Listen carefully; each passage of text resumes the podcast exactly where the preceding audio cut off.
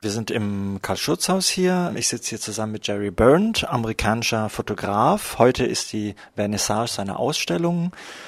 Many of your pictures have a political message or they show political subjects. We see racism, we see demonstrations, parades, we see black people, colored people, we see homeless people, someone sleeping in the road. Um, at the same time, we see very beautiful pictures, pictures with a obvious composition, pictures in black and white, which today is always esteemed as art automatically. We have this balance between a political message or a political point of view on what's going on in the streets on the one hand and these beautiful poetic images on the other hand. Do you always have both in your mind this is not just snapshots for newspaper or for news agency. Does it always fit to make beautiful pictures? If we have a, a homeless guy, for example, sleeping on the street, is both as important for you? Well, imagine you're a musician and you're going to play a song. It'll sound better if the instrument you're playing is in tune than if it's not in tune. And so tonality, composition helps the viewer see what I want to show. I see myself as a storyteller. And I think I'm writing this piece now that begins I'm a negative man, but I make positives. Hide your silver jewelry. Hide your silver service, or I'm going to melt it down and make it into film emulsion. Light sensitive. I steal moments of time. 250th of a second. I take it. And I'll throw it back in your face 40 years later. And you can look and you won't believe what you see. But what is time anyway? Yeah, what is time? Many of the pictures we see are from 68 or from the late 60s. Not all of them, but many of them, you told me.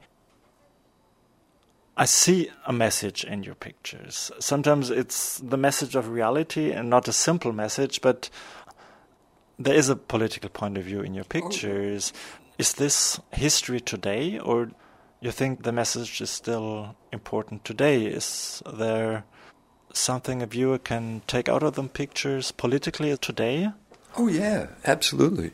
I mean, I was enthralled, I was exhilarated, I was joyful about the occupation of Wall Street. And not just in New York, but also in Europe and in Asia.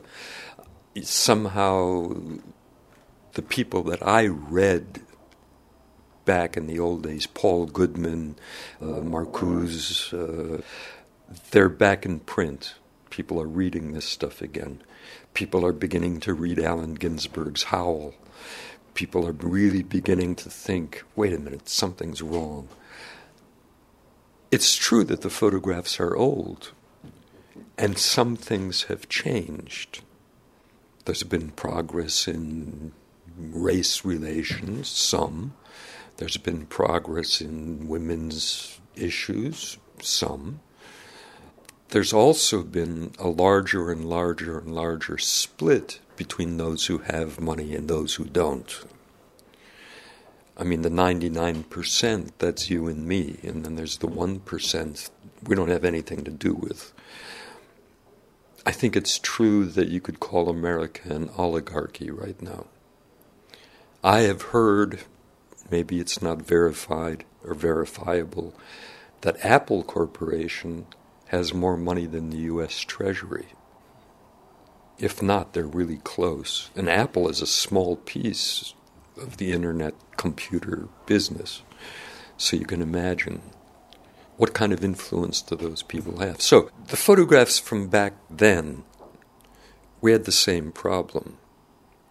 You couldn't get access to the press. You'd have a demonstration of 200,000 students against the war, and the press would write there were 2,000. You did have an enormous amount of police brutality.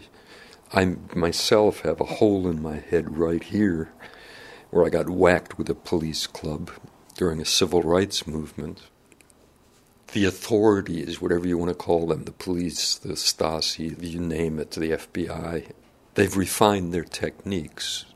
And the media, television, radio, all of it, also have refined their techniques it's very hard to get the message across. And so the Wall Street stuff that was all done on the internet and cell phones looked really promising and reminded me very much of the underground newspapers I used to work for and Liberation News Service, which provided that was our Associated Press, that was our United Press International, the underground movement. It was enormous.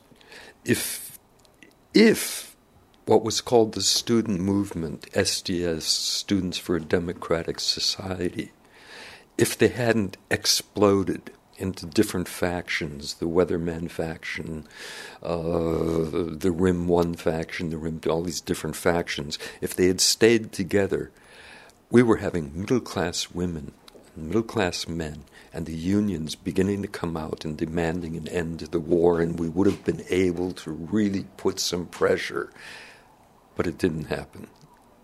Instead, the weathermen started blowing things up. People went underground. People got shot.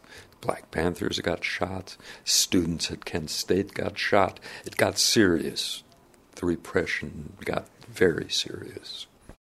Do you estimate yourself as part of these movements in, oh, in these days, or did you had more the job of a photographer or an observer? Oh no no no no! I was deeply involved in fact, I got a lot of the best photographs because I planned the demonstrations, helped to plan them. Um, I won't even tell you about the the film stuff. I mean, before DVDs and cassettes and all that business, on university campuses you had film societies, and you'd have 5,000 members, 10,000 members. Everybody would vote for which films they wanted to see that semester. And then Shirley Clarke in New York, great filmmaker. You have to see her film, The Cool World. Terribly hard to find. Anyway, got the idea that, wait a minute, there's all these cameras out there on college campuses. I'll send the trailers and the headers that aren't used during shoots in New York they'll shoot film, send it back to New York, and we'll send it out to all the student film societies around the country. And that became what was known as newsreel. And just after the World Wars, you'd go to the cinema and it would start with a newsreel.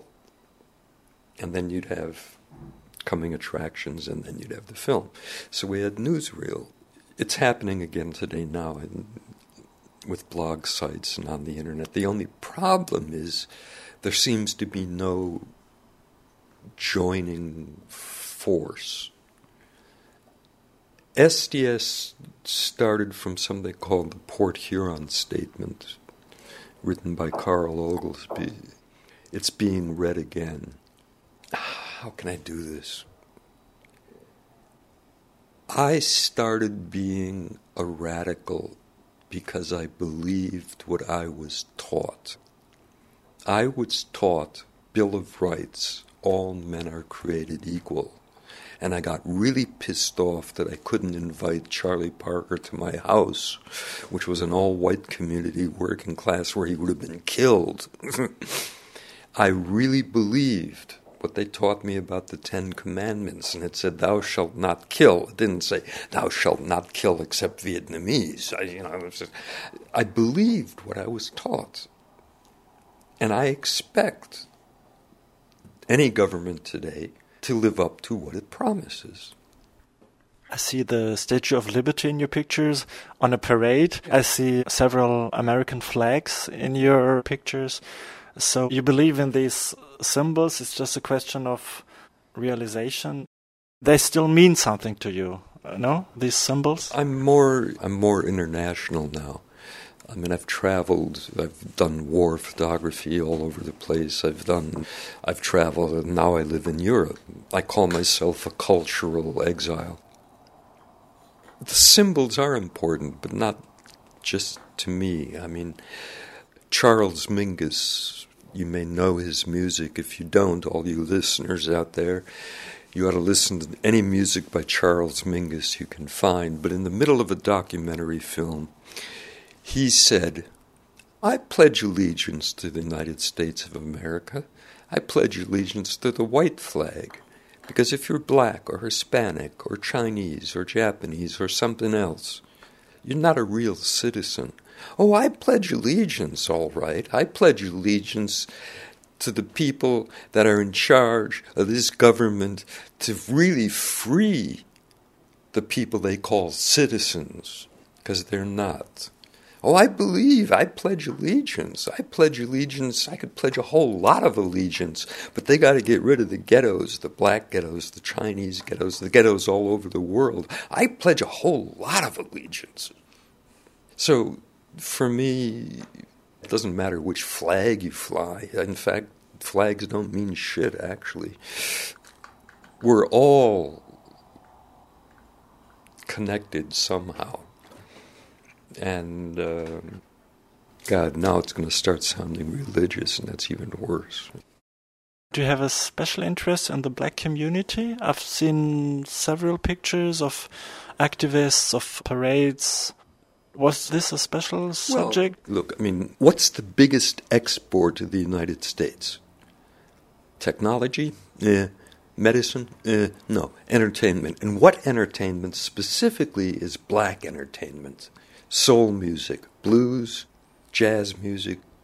Later, whites picked it up, rock and roll, went to Britain, came back to the United States, and that shit is all over the world right now. So, of course, my heroes, when I got my first transistor radio, was to sit at night underneath the blankets trying to pick up Memphis, Tennessee, because they had the best music. You could really hear James Brown singing. You could hear, you know, uh, great stuff. So that was an influence. And obviously, then I heard Charlie Parker and Dizzy Gillespie and thought I'd gone to heaven.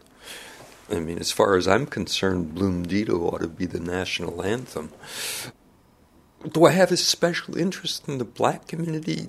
Not as a color, as a culture, as a. I mean, you talk about oppression and you talk about having to fight for your rights. You're looking at the right community. Now, it's true. Italians coming to America had the same problems for a while. Germans, my grandparents, and great grandparents who came from Germany, both sides of the family, during the First World War had their mailboxes painted yellow, and you know it was not good to be German in the United States for a while. For a while in Boston, if you were Irish, they just put signs on the window that said, Irish need not apply, Irish don't enter. I mean, every immigrant group gets to have to take its shit. But the blacks just keep taking it and, and, taking it and taking it. And now there's a black president in the White House, and yeah, that's okay, that's better. But again, you got to remember it's an oligarchy. And he's got a lot of dues to pay to a lot of other people who got a whole lot more power. And I hope he's not just a symbol. I hope he can really rally enough support around himself to do something He's done a lot, but I wish there's a long way to go. there's a long way to go. You talked about the Occupy movement and today's culture of, of opposition, of political movements.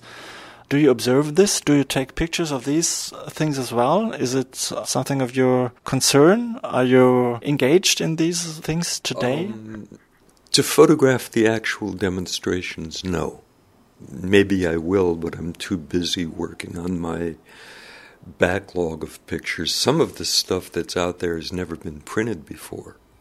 And I have files and files and files of negatives that haven't been opened since the film was developed. So I've got a lot of work to do, and I'm getting old.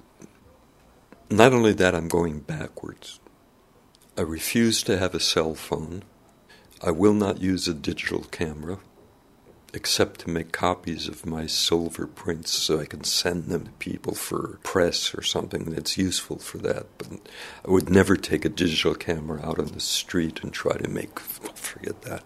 Instead, I'm, back in 1973, I began to experiment with box cameras, the old Agfa Kodak black boxes, 12 shots on a roll, 6 9. I'm starting to use those because you have one aperture, maybe two, one shutter speed, and it really limits what you can do. You have to really pay attention. If anything is moving, you have to really move with it. You have to really pay attention. And they're hard to look through. And it's also cool because nobody knows what the hell I've got in my hands. People come up and say, What is that, a television? You know. It's strange. Kids look at some of my photographs now, and I used to use very fast film sometimes. There's one out there of a girl carrying an American flag that is very, very, very grainy. And I've watched teenagers walk up to it and say, Wow, look at the size of those pixels. It's a totally different world. So I'm going backwards. If I get the time, I'm making political photographs now in a very strange way. It's hard to explain, but I'm getting a little old for action, running, crowds, pushing and shoving. I've done that. I'm thinking of other ways to do things. And many people do this today. So and many people that are younger and faster can do it. I can, but I got some tricks up my sleeve that uh, yeah, I've got I've got a lot of experience, including you know, bang bang war photography, and you know I've covered a lot of different kinds of shit. So now I just use an old box camera, strange film, strange processing, print myself, develop myself. Every print is signed, stamped, flattened, spotted with a brush I enjoy it. It's it's a holy, holy. I feel like an alchemist. It's a holy process. I mean, computers and all this digital stuff make you feel so powerful. You sit down at a computer and you go ta ta ta ta ta ta ta, and the whole world is there in front of you if you want it, instead of playing a video game. You can take your smartphone and go ta ta ta ta ta ta ta ta, ta and it, I mean, it's a universe makes you feel so powerful. I really hope that the youngsters begin to use that power like they did at Wall Street and at other places around the world instead of just entertainment. Um, we do this for radio means the people who listen to us can't look at the pictures right. so maybe it would be nice if you could just describe two or three of your pictures in the exhibition and maybe just tell what we see and why this picture was chosen by you for this exhibition? Um, I think I'll, because this is radio, Actually, we're going to do a radio photo contest. You just simply have to call this number 7896745 and describe your photograph, and our panel of judges will say whether it's good or bad, and you will win a new BMW. No, um, I'll talk about the ones that have words. It's simpler. There's a photograph of a man taken from the back, a young man. He's carrying a huge sign on his back, and the sign says, You are not government property. That's something applicable today, last year, tomorrow. Right next to it, there's another photograph of a black man holding a poster with a picture of Uncle Sam, United States Uncle Sam, and it says, Bite the hand that feeds you shit. Which is also very good advice. Just don't take shit from anybody if you can. And then there's one more that's sort of poetic, and it's a very crude sketch of the United States of America. And spray painted onto that, somebody has spray painted a rat and then various people with various handwritings in this outline of America began to add cities Chicago, Chicago, Boston, and then that's crossed out and it says Leudeville. Then somebody put a dot way out west and it says West Vapidity. And then somebody. What does it mean? Vapidity west? means vapid, to be stupid, empty headed, uh, West Vapidity. And it's pretty true, actually, where they vote out there. It's pretty vapid. Um, and so the map becomes a kind of left wing, right wing public drawing, a map. There's another photograph of demonstrators walking through what looks like a wasteland with high powered lines. But they're carrying the American flag upside down, which was a sign and is a sign of distress. If you fly your flag upside down, it's a sign of distress. Mm, there's the photograph of the black man looks like a drunk sitting on a piece of cardboard, and written on the wall behind him is The war is over.